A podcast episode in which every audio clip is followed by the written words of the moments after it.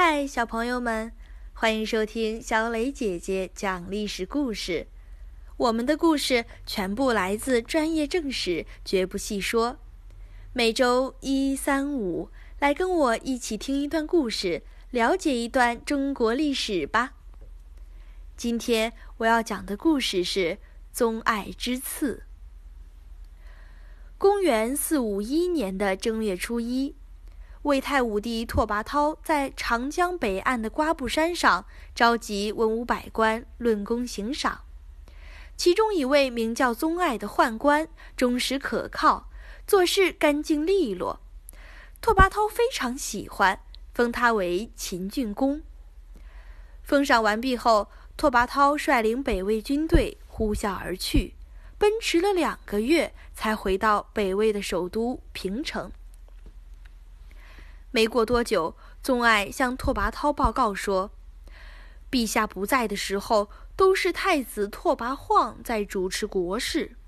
可是太子贪图私利，纵容手下抢占别人的土地和房子，还做生意强买强卖，谋取暴利。”拓跋焘派人去搜查，事实果真如此，他很生气。将太子的两个手下斩首示众，并下令严厉整顿太子府。太子拓跋晃十分惊慌，害怕自己也会被严惩，就与手下密谋，想要杀死正在生病的拓跋焘。太子正在暗中筹划，突然接到消息，拓跋焘病逝了。太子大喜，松了一口气。连忙去参加丧礼，谁知走到半路就被一支军队拦截，把他抓起来关进了铁笼。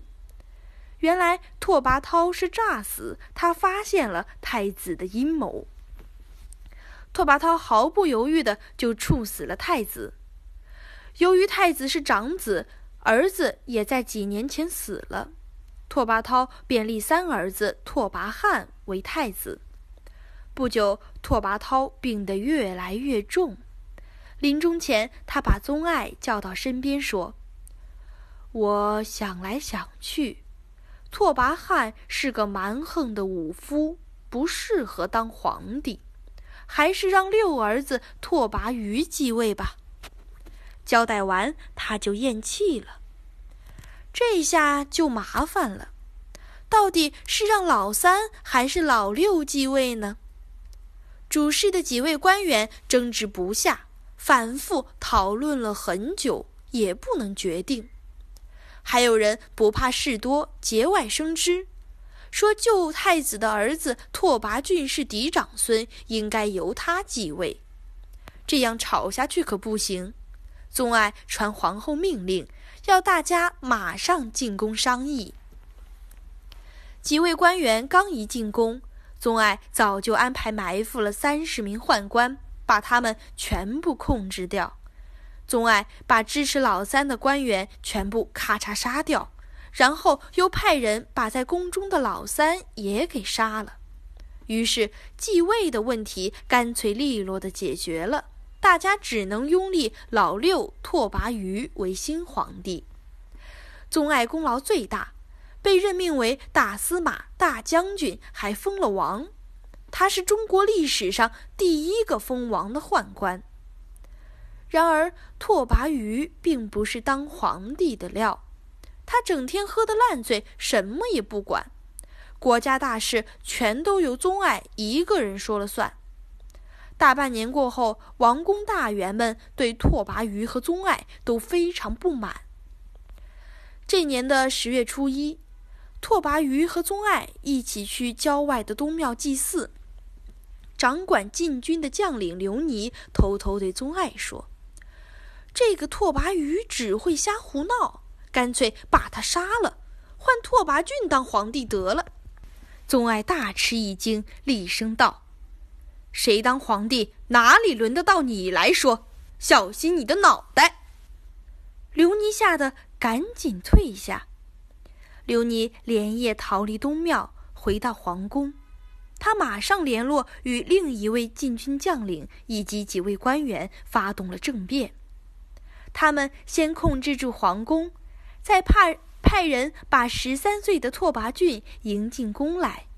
随后，刘尼率领禁军进攻东庙，把拓跋余和宗爱抓住，全给杀了。于是，拓跋浚登上皇位，成了北魏的新皇帝。突然换了一个新皇帝，朝廷动荡不安，斗争十分激烈。兼任骠骑大将军的太宰，仪同三司的尚书令，同时被勒令自杀。司徒和太尉被贬离京城，然后都被诛杀。拓跋焘的四儿子、五儿子在同一天去世，拓跋浚的母亲也在第二天去世。几个月后，拓跋焘的皇后也死去。渐渐的，局势稳定下来了。拓跋浚将有拥立之功的刘尼等人全部封王，非常宠信。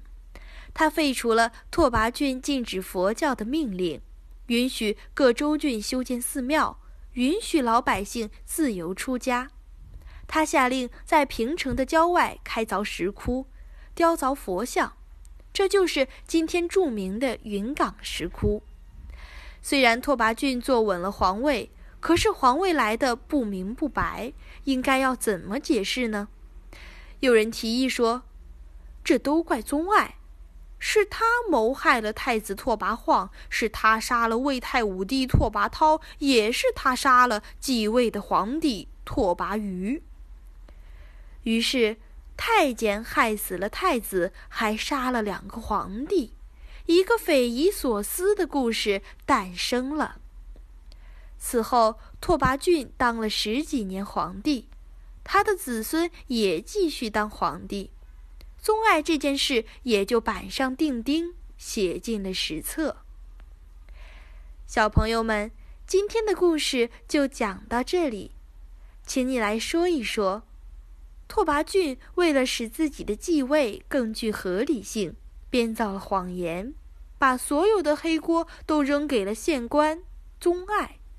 你认为拓跋浚有必要编这个谎言吗？为什么呢？欢迎留言说出你的看法。感谢你的收听，我们下个故事再会。